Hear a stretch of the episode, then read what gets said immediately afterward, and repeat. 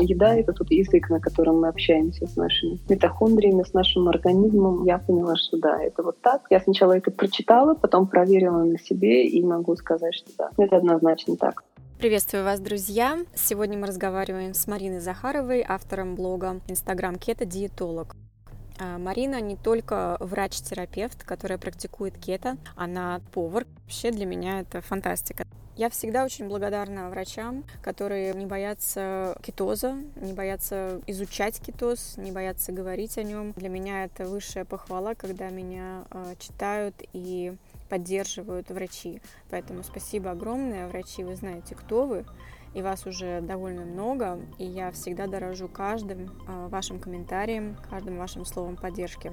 Ну давайте послушаем интервью с Мариной Захаровой, врачом-терапевтом, кето-диетологом. Привет, меня зовут Марина Захарова. Я по основной специальности врач-терапевт. По любви, как всегда говорю, я повар. Причем я работать в этой сфере начала еще раньше, чем э, в медицинской. А сейчас я больше углубляюсь в митохондриальную медицину, ну, собственно, вот в кето, связь питания со здоровьем. То есть я наконец-то нашла ту сферу, в которой вот две эти области сходятся, и это вообще безумно круто. Я удивилась очень сильно, когда поняла, что это можно совмещать вот так. И теперь, собственно, иногда помогаю другим людям в этом во всем разобраться, но прежде всего учусь, учусь еще раз учусь в этих двух сферах. А где ты учишься? Я, конечно, больше во врачебной э, сейчас сфере учусь, то есть всякие разные курсы, прежде всего по, по митохондриальному здоровью, то есть последний из такого крупного, да, что прям в учебе была. Постоянно какие-то нутрициологические э, вещи, то есть я не могу сказать, что я ограничиваюсь только кето. Я, в принципе, изучаю все протоколы безуглеводные и разные другие. Понятное дело, читаю других врачей. То есть прежде всего я, конечно, стараюсь искать хорошую такую медицинскую информацию, чтобы потом ее адаптировать для себя, для других и совмещать с тем, ну, с едой, на самом деле, с питанием, как это все в реальной жизни можно совместить. А еще я веду mm-hmm. кулинарные мастер-классы. Это тоже еще одно. Вот я хотела спросить, видела у тебя на блоге, да, твои курсы по кулинарии. Кулинария именно в разрезе низкоуглеводного питания или вообще любая? Ты знаешь, вот сейчас я иду здесь в Москве мастер-классы по стейкам. Это так интересно совпало, что как бы там иногда встречаются, ну, добавляются какие-то десерты или салаты, но в основном это стейки. То есть это при стейкхаусе, такая кулинарная академия, а вообще кулинарными курсами я занималась довольно давно, уже лет, наверное, 7-8. Там, конечно, было все.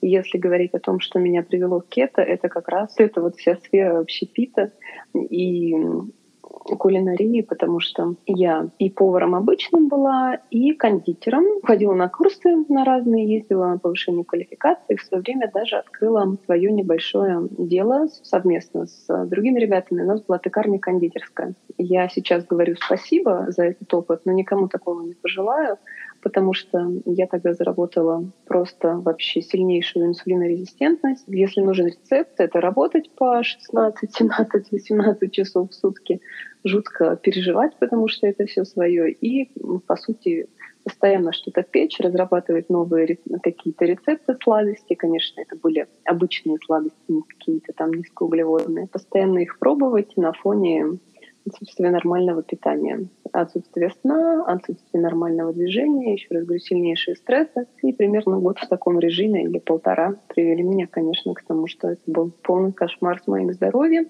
И после этого я очень долго не могла вообще как-то что-либо сделать со своим весом, не просто похудеть, а вообще остановить его какое-то постоянное увеличение, можно сказать так. После этого года два я, я ушла, а, перестала этим заниматься. Года два пыталась как-то безуспешно худеть, там, не знаю, все, что работало до этого, почему-то вдруг перестало работать. Я не могла понять, почему это перестало работать. Официальная медицина на тот момент мне не могла это объяснить, потому что, да, в официальной медицине, в официальной диетологии все просто.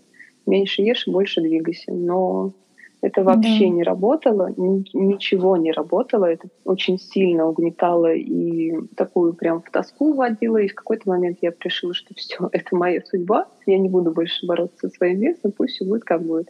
Ну, а потом еще беременность, роды, все эти истории. Конечно, вот после родов это был максимальный вес. И потом я ну, то есть я не прекратила интересоваться медициной и заниматься ей. И какой-то момент я увидела вот эти вот тенденции, когда это стало очень популярно в России. Превентивная медицина, все вот эти протоколы, АИП, палео, кето. Я начала разбираться, и я наконец-то нашла то, что меня прежде всего подкупило своей логикой, простотой и тем, что это как бы давал мне ответы. И вот я начала практиковать кето, и уже год как успешно на нем, и я ну, вот прям в восторге. Мне кажется, очень редко на самом деле найти врача, который бы в нутрициологии разбирался очень хорошо, и когда имеешь обе эти направленности, так сказать, специальности, это вообще вдвойне круто. Ну вот меня всю жизнь так и спрашивали, типа, как, вот как совмещать, да, медицину и кулинарию, а по сути, вот, пожалуйста. У вас же, по-моему, было в каком-то выпуске с Катей, что ли, да, про митохондрии, что это еда — это тот язык, на котором мы общаемся с нашими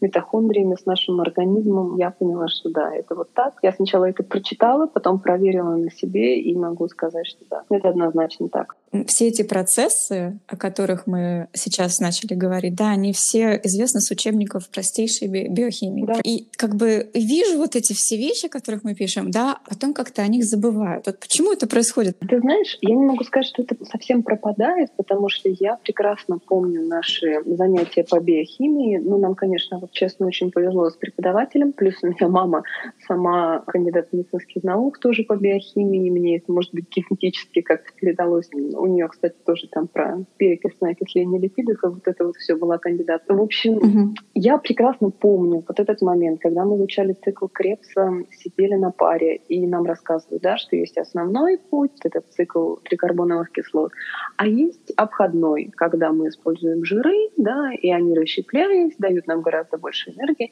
И вот мы тогда сидели все и говорили, блин, как было бы классно, если бы был бы механизм, чтобы в организме запускать вот это жиросжигание, вместо сжигания глюкозы. И вот на тот момент как-то, ну, по сути, что нам могли сказать? Нам говорили правильно. Нам говорили, что вроде как без глюкозы нельзя, но без упора на то, что глюконеогенез может нас полностью обеспечить нам абсолютно все эти потребности, и что вот эта вот фраза все равно тоже была, что жиры горят в огне углеводов, да, и вот это вот все, что mm-hmm, якобы да. это нужно. Там, ну, честно, все было намешано. То же самое, знаешь, с атеросклерозом, липидами и вот этими всеми историями. Ну, может быть, я это запомнила мне, потому что это было очень интересно. Нам даже, когда рассказывали про атеросклероз на какой-нибудь патологической анатомии, нам говорили, что патогенез неизвестен, причина неизвестна, но есть вот такая теория. И начинали вот эту вот теорию, да, про жиры, про вот это вот все, что возникает mm-hmm. воспаление, почему оно возникает, мол, не до конца известно. Но я это очень хорошо помню. И как-то, ну, наверное, просто кто-то акцентирует внимание на том, что есть недоказанные вещи, а кто-то просто акцентирует на том, что, ну, так решили, и ладно. И вот знаешь, как бы тоже у меня mm-hmm. такой яркий очень пример из моей учебы. Это уже была учеба конкретно в интернатуре по терапии, когда нам все равно читают лекции подряд, там, ну, грубо говоря, идет хирургия, да, и идет следующий час какая-нибудь гастроэнтерология. И по хирургии нам человек, профессор, допустим, не помню точно, в общем, вроде как специалист, который должен повышать квалификацию терапевта, читает лекцию какого-нибудь, ну, видно, что она старая, с информацией 2000, даже 10-12 года в лучшем случае где там вот эти вот нормы холестерина, что яйца нельзя и все-все-все. И через час угу. приходит человек э, с другой кафедрой и с другим подходом и читает уже по более новым данным, что совершенно-совершенно все не так, и холестерин сильно от этого не зависит. Там все равно, конечно, все не очень хорошо, официальная медицина все равно про статины и про как бы уменьшение доли животных жиров, но тем не менее, понимаешь, то есть это может быть э, в, одни, в одну и ту же голову вкладывает абсолютно противоречивую информацию. А там ты уже дальше там выбираешь, какой тебе верить и искать ли истину или принять то, что, о чем, как думают все. Вот я думаю так. Угу. Это очень интересно, да, что позиций много, теорий много, в том числе про холестерин, конечно угу. же.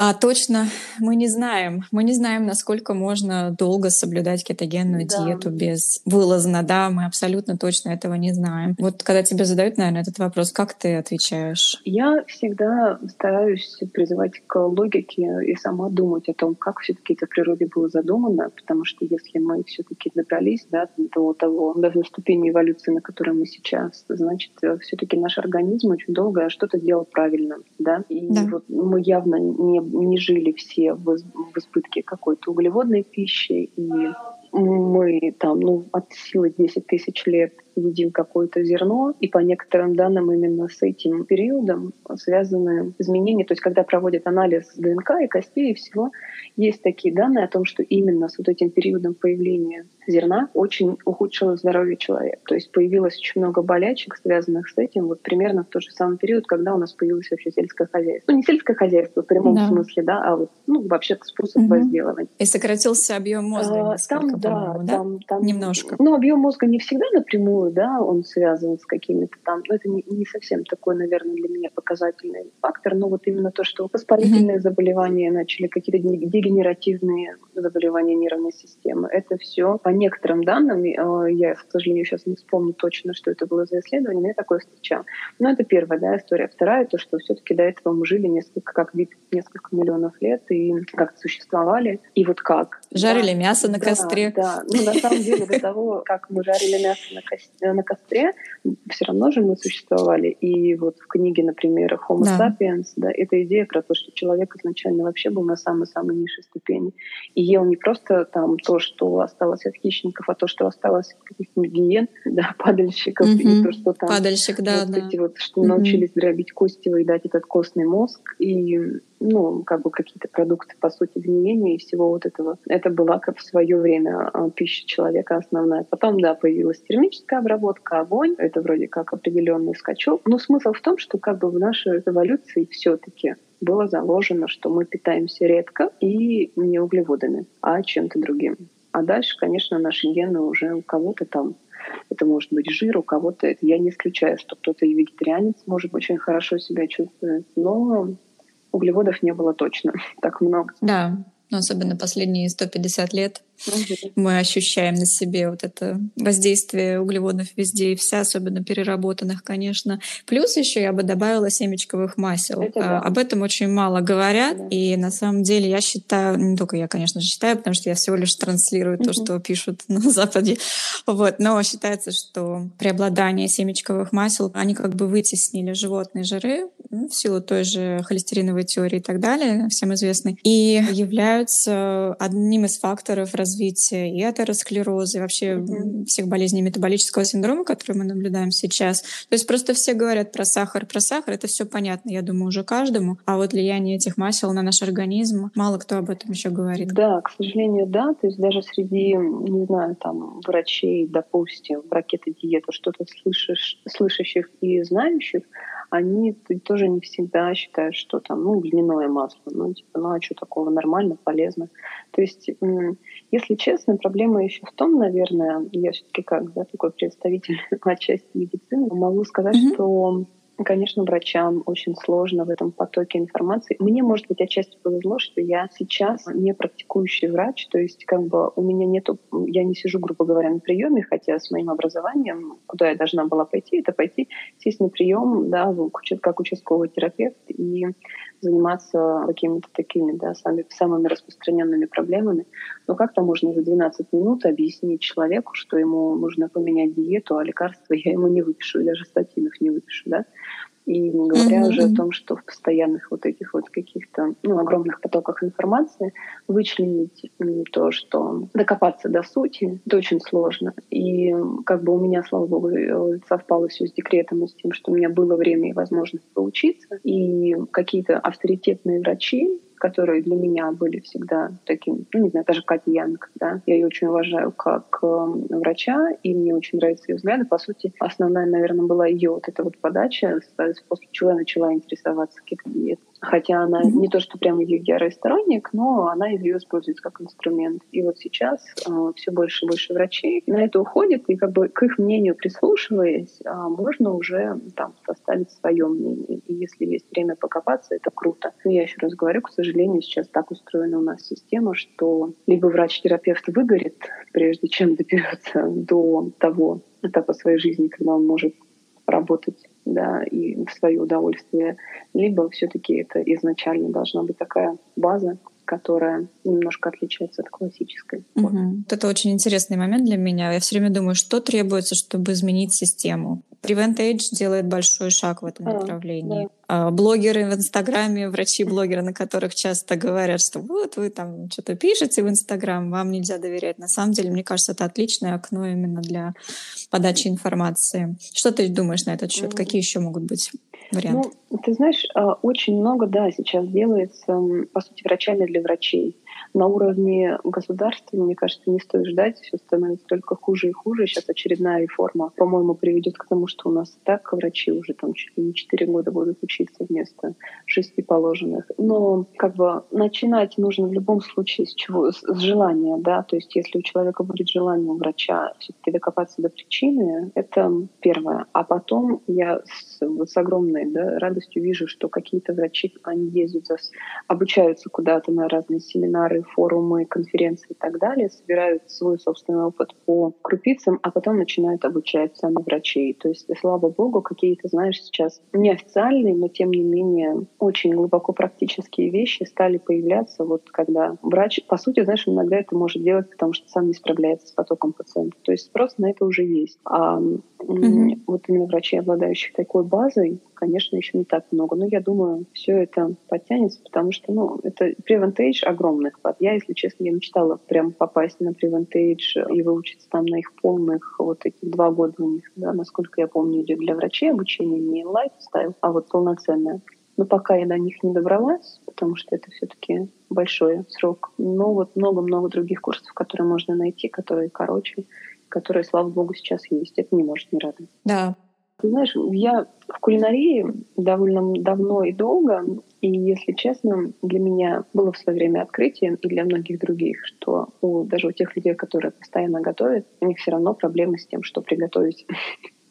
То есть я ага. точно так же, когда прихожу домой, я могу не знать вообще, что готовить, как готовить и из чего, если у меня нет плана. И вот еще до всех там моих изменений питания я занималась тем, что планировала неделю. Я старалась как-то сделать себе план по продуктам, по заготовкам и по, понятное дело, по рецептам. То есть я знала, что у меня будет 5-6 блюд, надеюсь, что один раз в неделю заморочиться, а потом сделать себе какие-то заготовки, а потом каждый день ты сделаешь что-то новое. Ну, там, не знаю, вчерашний суп из брокколи, да, ты превращаешь в соус и запекаешь в нем цветную капусту, ну, условно условно, да, вот какие-то такие вещи. То есть оптимальное использование да. остатков, но не так, что одна кастрюля борща на неделю, а вот как-то так. И еще тогда я просто всем трубила о пользе бульона, о том, что как его круто наварить раз в неделю, и потом да. использовать, и там как его можно замораживать, и как бы как это все удобно. Поэтому я сейчас тоже всех призываю, и даже вот на основе, ты, по-моему, видела этот пост, когда у меня какие-то месяц, и я на основе всех ваших рецептов, которые недавно были, да, мелькали угу. у да. тебя, там, у Алены, у всех-всех-всех, я как-то выбрала, ну и в принципе я составляю. То есть моя логика очень проста, и я хотела ей поделиться, потому что это, с одной стороны, не что-то супер-пупер, но это работает. Я просто коплю, коплю, коплю рецепты. Ну, понятно, что я там подписана на всяких разных людей, которые публикуют рецепты, либо могу всегда садаптировать, ну, садаптировать как-то под какие-то рецепты. То есть я их сохраняю, сохраняю, сохраняю себе, они у меня в закладках лежат, потом приходит время, когда мне нужно закупаться продуктами или там просто есть время пропланировать. Я открываю эти, эти закладки и начинаю составлять, просто выписывать список блюд, которые мне нравятся, Угу. Составляю этот список, понимаю, ага, например, не знаю, какой-нибудь фарш, да, из баранины мне понадобится вот здесь и здесь. Окей, значит, нужен фарш. Потом быстренько накидываю этот список продуктов, и, слава богу, сейчас тоже служба доставки очень и очень распространены, и даже не надо никуда ехать, можно все закупить тебе еще на большую сумму, если купишь. А если ты купишь на месяц, это, скорее всего, будет нормальная сумма. Ну вот, какие там еще mm-hmm. подарки, бесплатные доставки. И я вот всех прям призываю планировать, потому что это очень сильно упрощает жизнь. Что на кето, что не на кето. Но на кето проще. Вот честно, мне кажется, на кето проще, потому что это базовые бульоны, фарш в морозилке, не знаю, там куриные крылышки, рыба. Это все достается заранее готовится. Но если у тебя есть список, тебе все равно проще. Тебе уже не надо за какими-то идеями куда-то бежать. Да, абсолютно верно, я согласна. У меня два вопроса. Когда говорят, что кето, во-первых, это ограниченное питание, что ты отвечаешь, и э, что кето — это дорогое питание, что ты отвечаешь на этот вопрос? Когда мне говорят, что кето — это ограничивающее питание, я просто показываю список блюд на месяц, который у меня вот в моем плане был. И когда люди как бы его видят, что там, я не знаю, ну, начиная борщ, солянка, какие-нибудь котлеты, люля-кебабы, мусака и так далее. Но это сложно назвать ограничивающим питанием. Это раз. А второе, по поводу того, что это дорого, конечно, тут всегда надо от контекста отталкиваться. То есть и, и с чем сравнивать. Если сравнивать это с питанием гречка, макароны и какие-нибудь самые дешевые какая-нибудь курица, да, конечно, кето будет дороже. И если сравнивать блины обычные на муке и блины как любые в кето-варианте, конечно, они будут дороже. Но по факту, если посчитать все и посчитать, ну, во-первых, зависит сильно от рациона, который человек может себе позволить на кето. Ну, ту же рыбу, да, ее можно купить красную, там, не знаю, уже готовую соленую, можно можно купить ее mm-hmm. красную замороженную, посолить самостоятельно, она будет подешевле. Можно купить селедку, можно купить там скумбрию. Это все будет в абсолютно разном ценовом диапазоне, mm-hmm. но это же все пакеты. То есть это все супер классные mm-hmm. источники омеги. То же самое и с мясом. Конечно, ну, можно пойти купить какой-нибудь рибай мраморный, хотя это да, не совсем э, хорошие жиры, если мы говорим да, про мраморную говядину. Да. Ну, смысл в том, mm-hmm. что можно купить, не знаю, за какие-то бешеные деньги кусок мяса, а можно купить э, язык за недорогую угу. какую-то небольшую сумму, отварить его и просто наслаждаться очень долго. А ты где находишься? В Москве да. или... Да, в Москве. Думаю, фермеры тоже подтягиваются под это дело. Да, я же знаю, что несколько э, фермерских хозяйств, ну, как бы активно в низкоуглеводной сфере уже себя рекламируют. А... Э, поставка мяса и так далее. Ну, я точно знаю, да, что у нас есть одна фирма крупная в Москве, которая занимается мясом. Ребята, которые там в руководстве, они сами на низкоуглеводном питании. Вот. Ну и, да. и, в принципе, как бы до этого я жила в Сибири, и там тоже точно есть ребята, которые за фермерские небольшие частные хозяйства, мясники, прежде всего за баранину, за, ну, то есть как бы отдают предпочтение больше хорошему качественному мясу, может быть, в небольших объемах. В Москве еще персонально не проблема, и, в принципе, в регионах сейчас тоже не проблема это найти. Главное, ну, может быть, надо потратить на это время какое-то, походить, не знаю, познакомиться с мясниками. А я просто работала uh-huh. в мне немножко попроще, но, тем не менее, они точно есть, такие ребята, и uh-huh это не проблема. Ясно.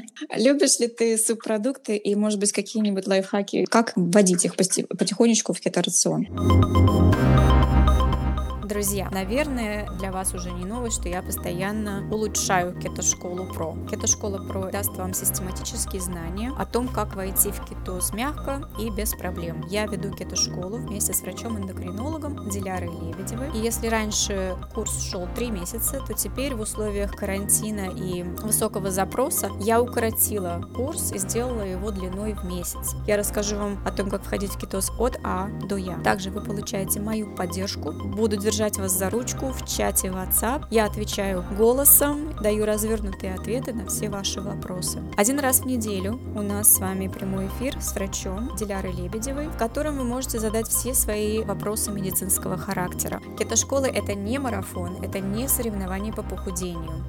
Вы изучаете материалы курса и решаете, когда и как их применять. Мы расскажем вам о том, как различные хронические и острые заболевания сочетаются с кето.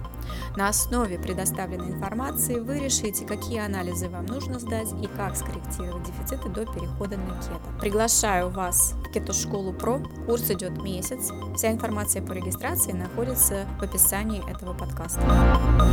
Если честно, я готовлю, но такие более распространенные, то есть там печень, сердечки, язык, потому что есть же те, кто совсем mm-hmm. там и легкие, и почки, и все такое. Я, если честно, до этого пока не дошла, просто ну, потому что как-то это надо заморочиться. Из того, как готовить, вот тот, кто, э, те, кто не любит печень и всякие ее вкусы, можно попробовать предварительно ее подготовить. В принципе, любые продукты можно замачивать в холодной воде, не знаю, на ночь, на несколько часов можно в холодильник поставить, несколько раз в воду, допустим, поменять, это не обязательно потом промыть. И это уже помогает как-то лишним вкусом каким-то уйти, это немножечко сглаживает. Потом самое главное не пережаривать ту же самую печень, ну и, по сути, сливочное масло, по-моему, исправляет вообще все. То есть сколько я не пробовала uh-huh. рецептов паштетов из той же самой печени, мне очень долго они не получались, пока я не поняла, что сливочного масла прям не жалеть. Ну, смешивать с чем-то, там, я не знаю, кабачки, uh-huh. какие-то овощи, да, такие нейтральные, туда можно добавить. Специи какие-то, да? В да. Ну, как-то самая большая проблема, мне кажется, даже не в отсутствии вкуса, а в жесткости. То есть, что очень часто, как что сердечки или там что-то еще может получиться жестким или горьким или так далее. Тут именно какие-то нюансы термической обработки, вот, что главное не переготавливать, не зажаривать их до конца. Ну, либо варить на низкой температуре mm-hmm. долго. То есть можно по-разному, либо очень быстро их готовить, либо наоборот подольше. А в скороварке можно? Да, я в скороварке однозначно можно, либо в мультиварке на очень низко, ну как, на температуре, знаешь, типа 65-70 и подольше на ночь и вообще будет. Так, это, это универсальный способ хоть для субпродуктов, хоть для, не знаю, ребрышек каких-нибудь, хоть для голяшки, не знаю, для особо, вообще для любого мяса. Это будет супер способ mm-hmm. на низкой температуре максимально долго. И все. А как быть с овощами, вернее, с их отсутствием зимой сейчас? А, ну, заморозка. Заморозка наше все, потому что, ну, я не знаю, какие еще. То есть, понятно, дело, какие-то квашеные, но квашеная капуста тоже не будешь есть ее постоянно изо дня в день. Я активно использую замороженные овощи. В идеале, конечно же, их сезон заготавливать самой, но mm-hmm. я, честно, этим летом, ну, как-то меня не дошли руки доехать до какого-нибудь крупного рынка, чтобы все это закупить. Поэтому я просто это закупаю сейчас в обычных магазинах. Шпинат, цветная, брокколи, там, стручковая фасоль, горошек. Это все у меня лежит, и я всегда из этого могу что-то быстро приготовить. А какое твое любимое блюдо, Акет? Ой, наверное, это просто стейк из рыбы и креветки. Я больше не люблю. Я, слава богу, как бы в ресторане могу иногда поесть то, что есть в ресторане. И вот uh-huh. когда есть выбор, я всегда выбираю морепродукты и рыбу. Как-то больше я их включу мясо. Ну и язык. Вот язык у меня в последнее время это прям мое любимое блюдо, именно мясное. У меня сын тоже подсел на язык. Я удивилась очень. Я, я один раз его приготовила на Новый год в прошлом году, и ему так понравилось. Я даже не думала, что ему так понравится. Ну, обычно язык, когда говоришь, что готовишь язык, сразу дети отворачиваются. Ну, да, да. ему так понравилось. Он теперь, мама, приготовь мне язык еще раз угу. заливной. Я в детстве тоже, конечно, ничего такого не ела. Язык мне казалось, как то вообще холодец. Как вообще это может да, быть? Да-да-да, холодец, да. Да, я была приятно удивлена. Из, из таких вот мифов, с которыми я очень часто сталкиваюсь, это то, что на кето вот нельзя будет где-то нормально поесть, куда-то в кафе, там, в ресторанах или где-то еще в гостях. Mm-hmm. Ну, понятно, гости там разные бывают, но в заведениях каких-то, в кафе, в ресторанах точно всегда можно что-то найти. В конце концов, всякие салаты, я всегда шучу, что, по сути, любая узбечка, любая шашлычка — это прямое такое, можно туда идти прямой наводкой и спокойно там брать шашлык, вот вам, пожалуйста, кета еда. Даже для... Ну, да. Вообще. Это, мне кажется, можно где угодно найти. А так, это тоже было смешно, потому что я когда устроилась на работу, я уже порядка полутора лет работаю в ресторане, а на кет я пришла чуть позже. И они всю мою смену питания видели. Поначалу, конечно, это mm-hmm. тоже такое, знаешь, вызывает вопросы, типа, как Зачем? Что ты не ешь? Я говорю, ну вот это, вот это, вот это. А что ты тогда ешь? я начинаю перечислять, что я ем. И в большинстве, в большинстве mm-hmm. случаев люди говорят, о, ну я бы тоже на такой диете посидел. Если можно авокадо, там рыбку, бекон и так далее. Вот. А потом началось эм, то, что я там могу попросить, не знаю, приготовить мне у нас без строганов подается с картошечкой, понятное дело, с пюрешечкой, еще и в хлебной корзинке, знаешь, такое. Но я могу попросить его приготовить мне просто без всего. вот без хлеба, без картошки, просто мясо там, в сливочном соусе или что-то еще. То есть поначалу, конечно, mm-hmm. это все вызывает, ну, смеется кто-то так, думает, что, что это вообще ну, ничего, зато спустя там несколько месяцев один человек подошел, спросил, что это из за, потом другой человек. И как-то это все становится уже нормальным, и не особо начинаешь разговаривать, там, у кого-то жена на кето, у кого-то там еще кто-то, и у всех отличные результаты. И как бы, я еще раз говорю, это не проблема найти то питание, которая подходит даже вот, ну не знаю, в Макдональдсе я, конечно, ни разу не пробовала что-то найти, но теоретически наверное, можно угу. там съесть просто котлет. А не говоря, что, что... Я тоже не пробовала. Да, что сейчас в Москве огромное количество заведений открывается, где вот и низкоуглеводное питание, и кето в том числе, и какие-то десерты. Ну, это популярно становится, поэтому от этого никуда не деться. Mm-hmm. Ну, в общем, этот миф такой какой-то очень живучий, но, слава богу, нереальный. О том, что нужно будет сидеть и смотреть, как другие едят пасту. Вот я сейчас пробую карнивор и скажу тебе честно, вот скучнее не бывает. Mm-hmm. Мне просто интересно, я всегда начинаю эти эксперименты со своим питанием mm-hmm. ради интереса. И то, так же было и кето. И поначалу мне виделось это как ужасное ограничение. Конечно же, это было результатом вообще сахарной зависимости. Теперь-то мне это понятно, но тогда это было очень сложно слезть с, этого, с этой сахарной иглы. И я срывалась. И, то есть это совершенно нормальный, на мой взгляд, процесс. А, к сожалению, в моей практике практике кето присутствовали э, статьи из глянцевых журналов, которые говорили о том, что вот вы посидите на кето пять дней, а потом можно сделать рефит, uh-huh. и даже поощряли это. Вот, что в корне, конечно же, неверно. Но тогда, в то время, не было каких-то ресурсов, которым, которые я читала. Я просто вот с понедельника я на кето попробуем, да, uh-huh. и потом уже, когда это перестало работать для меня, то есть я срывалась и срывалась, и думаю, ну что такое? С другой стороны, я заметила, что ощущение все таки стало лучше. Вот если первые пять дней перетерпеть, так сказать, вот эту адаптацию, потом резко стало лучше. Я думаю, ничего себе, надо попробовать подольше. Ну да, я тоже на самом деле так смотрела, когда в прошлом году, по-моему, к нам приезжала Мария Эмерик, и она тоже, по-моему, уже да, сторонница прям карнивор, если я ничего не путаю. То есть да, да, да, да я тогда да. на ее лекцию не попала, но слышала много о ней, и мне тогда тоже казалось угу. диким, что как так. А в принципе сейчас я вполне допускаю, да, что такое питание есть.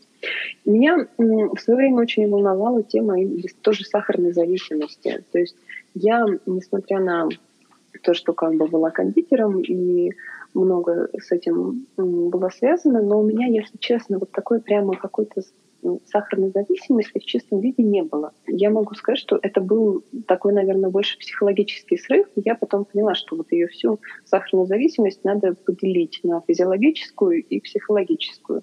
Что физиологическая — это вот та, которая обусловлена нашими качелями э, инсулина и глюкозы, и вот этого всего, это замкнутый порочный круг, да, который из-за пика глюкозы заставляет инсулин очень сильно вырабатываться, потом уходит вниз и так далее. Это как бы физиология. Да? А второе это все-таки есть наша да. психология, и там много-много компонентов, начиная от поощрений каких-то детских да, моментов, когда если ты хороший, на тебе шоколадку, любой праздник, это да. тортик. Но это ладно, бог с ним. А потом я начала когда копать глубже, тут тоже такие интересные вещи появляются. И я понимаю, что это только частица того, что на самом деле у нас в мозгу закопано. Но идея такая, что как бы наш мозг, он стремится получить то, что с точки зрения эволюции ему полезно. То есть вся наша тяга к углеводам на самом деле нам всегда помогала выживать. И mm-hmm. вот этот поиск углеводов, где-то иногда даже борьба за них, да, они, собственно, человеку-то и помогали выжить. Иногда они, по сути, агрессивный вот этот вот голод углеводный, он, наверное, неспроста. И поэтому как бы организм тянет на что-то, прежде всего на углеводы, потому что они всегда были в очень небольших количествах, но и какие-то, да, там соль, жир, и белок, это же тоже наш, наши рецепты очень хорошо воспринимают. А если это все соединено в одном, это супер круто. И не зря же весь да. фастфуд построен на том, на сочетании жирного, углеводистого и еще и соленого. Mm-hmm. И это вызывает просто у нас в голове огромнейший всплеск дофамина, а дофамин же, да, это наш основной нейромедиатор, который нас стимулирует вообще на что-то. То есть это наша такая валюта, как ее называют, головного мозга, когда ты делаешь что-то правильное с точки зрения эволюции, тебе выдается дофамин, поощряет твое поведение. И когда человек эм, в одном приеме пищи совмещает, вот еще раз говорю, жирное, сладкое и соленое, для него это сигнал, что ты молодец, что ты запасаешься и как бы будешь жить хорошо и долго. Но сейчас мы попадаем mm-hmm. в эти условия, да, когда у нас слишком всего много, болезни избытка, изобилия и так далее, и так далее. Организм, конечно, не понимает, что с ним происходит. А самое главное, что на фоне вот того, что мы постоянно это себе позволяем, ему этого становится уже мало. Ему уже мало просто там, я не знаю, съесть пиццу и, ну, не знаю, что там, выпить вина. Ему нужно еще сериальчик mm-hmm. в это время посмотреть и пост в Инстаграм сделать и что-нибудь еще. То есть постоянно вот это вот погоня. Посмотреть, сколько лайков он наберет каждые две минуты. И как бы мы привыкаем к этому. И здесь, ну, конечно же, когда зависимость именно психологическая преобладает, она довольно тяжело, мне кажется, лечится. То есть тогда любая попытка что-то ограничить организм воспринимается очень сильно в штыки, как очень сильный стресс. Ну, то есть я не говорю, что mm-hmm. есть люди, которые там ну, для которых кето нормально, для которых кето не подходит. Ну, просто кому-то, правда, легче, а кому-то сложнее. То есть кто-то кето воспринимает как разрешение есть там, не знаю, бекончик ну, с каким-нибудь голландским соусом, да, яйцом пашот, а кто-то воспринимает это, боже, как я буду жить вообще без овсянки, без своей. То есть все mm-hmm. очень интересно, очень глубоко. И ну, мне повезло в том плане, что я еще раз говорю, у меня не было вот этой какой-то психологической сильной зависимости, хотя я все равно срывалась, ну, как бы не то, что срывалась, но могла позволить себе очень много сладкого, просто там какие-то периоды пожалеть себя или что-нибудь еще. Но самое большое мое открытие, и, если честно, самая большая моя ну, то, что меня заставляет, не заставляет, а помогает на кето так долго находиться, и я не планирую с него сходить, это то, что я, мне кажется, очень сильно изменилась с эмоциональной точки зрения, что ли. То есть вот то, как на меня подействовало кето в плане эмоциональной стабильности, это, конечно, для меня гораздо ценнее всех потерянных килограммов и всего-всего-всего, mm-hmm. потому что я там, не знаю, 29 лет, 28, получается, думала, что я вот такой вот человек — не очень оптимистичный, скажем так, как-то на все mm-hmm. смотрящий таким, ну, не знаю, через какую-то призму точно не розового цвета, а скорее какого-то серого. А потом в какой-то момент я просто проснулась, и я поняла, что это не я такая, и как бы это не моя лень, это не моя какая-то, не знаю, апатия и бессилие, это просто я не все это время неправильно питалась, я все это время что-то делала не то, и это не я. То есть вот человек, которому ничего не хочется, на самом деле это не я, это мои вот углеводные привычки скажем так. Для меня это макета да. просто сверхценно. Я вот, знаешь, я хочу подчеркнуть вот этот момент, потому что я сама точно так же через это прошла. Я всю жизнь была интровертом, каким-то пессимистом, каким-то, я не знаю. Вот ни лучика, знаешь, uh-huh, во uh-huh. мне не было. И как-то шла по жизни так спокойно, ну, как-то так. Только перейдя на кето и сравнив вот эти два состояния, потрясающей вообще ясности ума, это раз, потрясающей работоспособности. И вот именно желание жить, желание играть с детьми, да, желание да, осваивать новые области какие-то неосвоенные. Вот это было потрясающим для меня открытие, потому что есть же связь от нашего психологического здоровья, назовем это так, с нашим э, здоровьем нашего кишечника.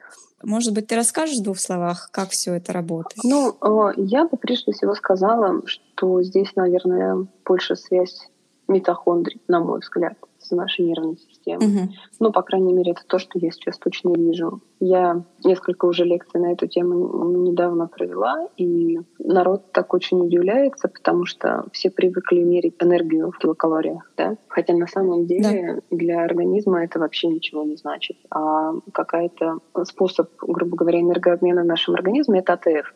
И когда мы угу. работаем на глюкозе и даем митохондриям глюкозу, Точнее, даже когда мы даем не только глюкозу, когда мы даем и глюкозу, и жиры, митохондрии все равно всегда работают сначала на глюкозе. Ну, на углеводах, там разные да, виды бывают, не только же глюкоза. Но смысл в том, что она прежде всего, митохондрия должна переработать глюкозу, потому что вдруг ее не будет, да, и, и всегда ее излишки уходят в запас. Но количество энергии, которое вырабатывается при этом, это там 36 молекул АТФ в случае если есть кислород, а это тоже не всегда так. Вот. А когда мы даем жиры, то у нас получается там 146 молекул АТФ.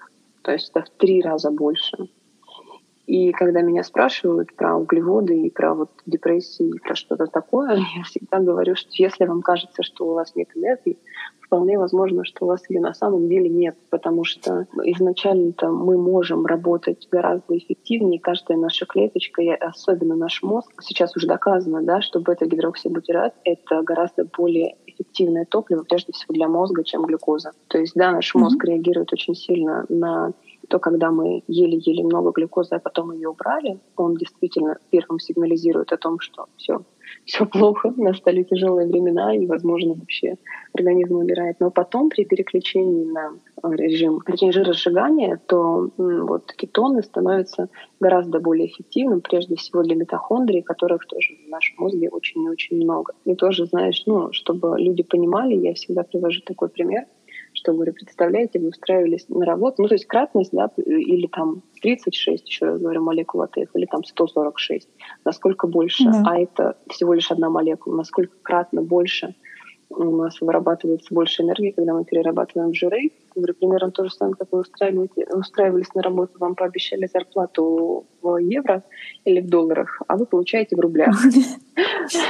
И насколько меньше вы можете себе позволить, и насколько вы будете более грустно, если вы будете получать не в рублях, и насколько да. больше вы сможете себе позволить, если на самом деле за одну да, вот молекулу вы получите гораздо, гораздо больше энергии на выходе. Угу. Поэтому для меня да. это так. То есть, понятно, там связь действительно мозга с кишечником, она огромная.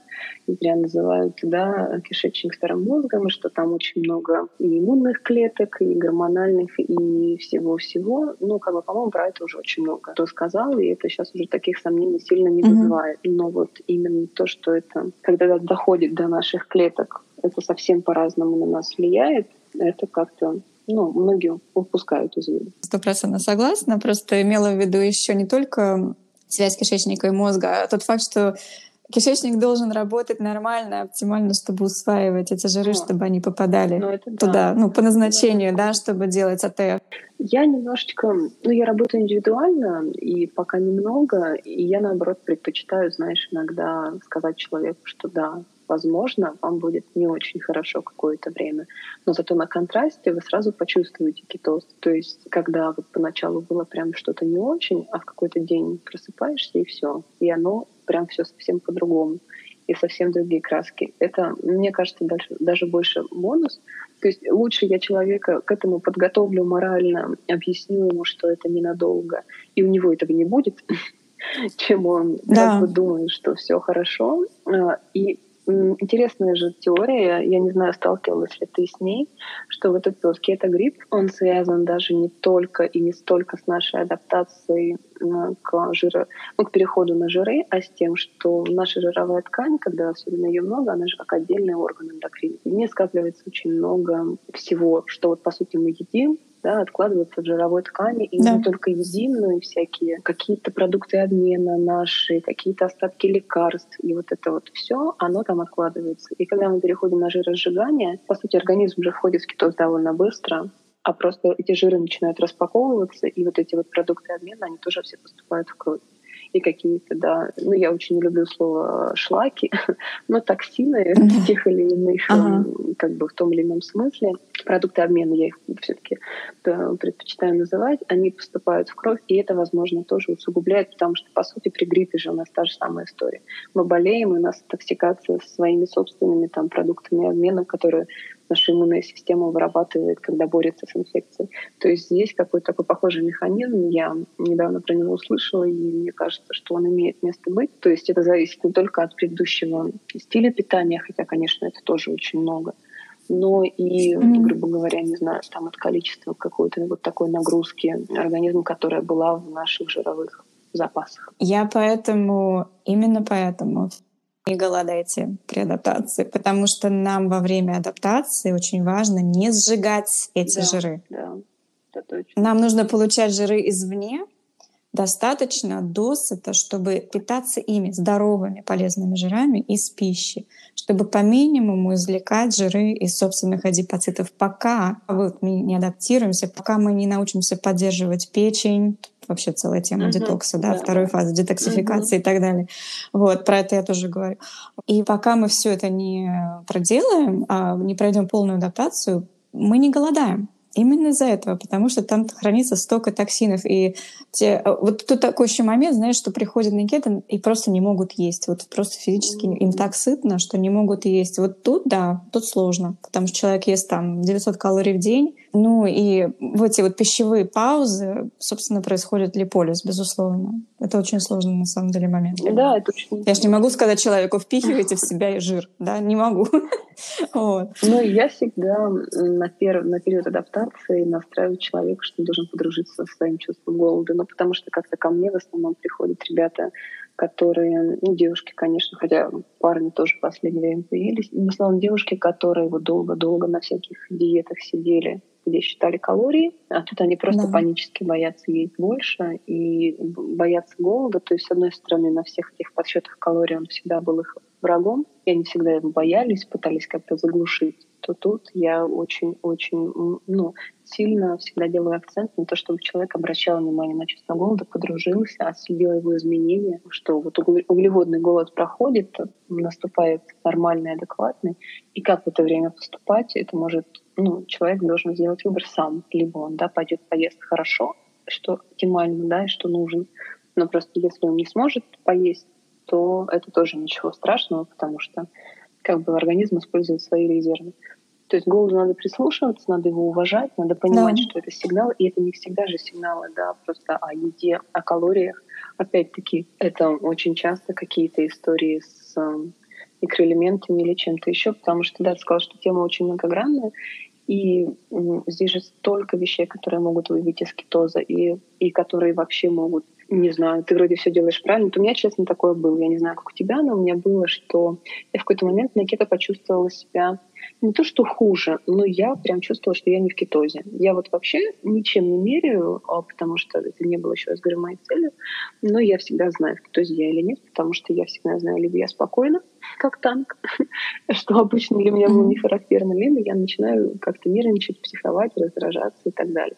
Вот если я как-то так, знаешь, немножко на взводе реагирую на то, что я обычно реагирую, или у меня просто плохое настроение, вот если честно, у меня просто есть плохое настроение, то я не в кетозе уже последний год. Но я чувствовала, что у меня был период, когда я понимала, что у меня вот что-то не то. Но у меня были mm-hmm. довольно серьезные проблемы со сном. Они у меня, в принципе, продолжаются практически все там последние три года, сколько у меня ребенка, потому что первые полтора года своей жизни она вообще практически не спала, и мы там просыпались каждые 40 минут, mm-hmm. а иногда и чаще, каждые 20 минут. И сейчас, конечно же, стало все получше, но тем не менее, мы все равно довольно беспокойно спит, и я с ней. И вот у меня из-за этих сильных очень проблем со сном, это меня тоже очень сильно выбивало. И голод появлялся там, не знаю, через 2-3 часа. Ну, меня не тянуло на сладкое, но я просто понимала, что что-то вот мне хочется такого, что обычно мне хочется.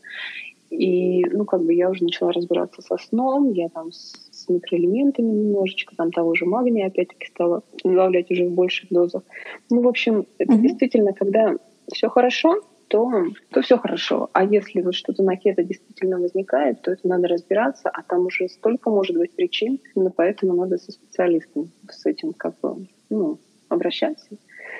Да.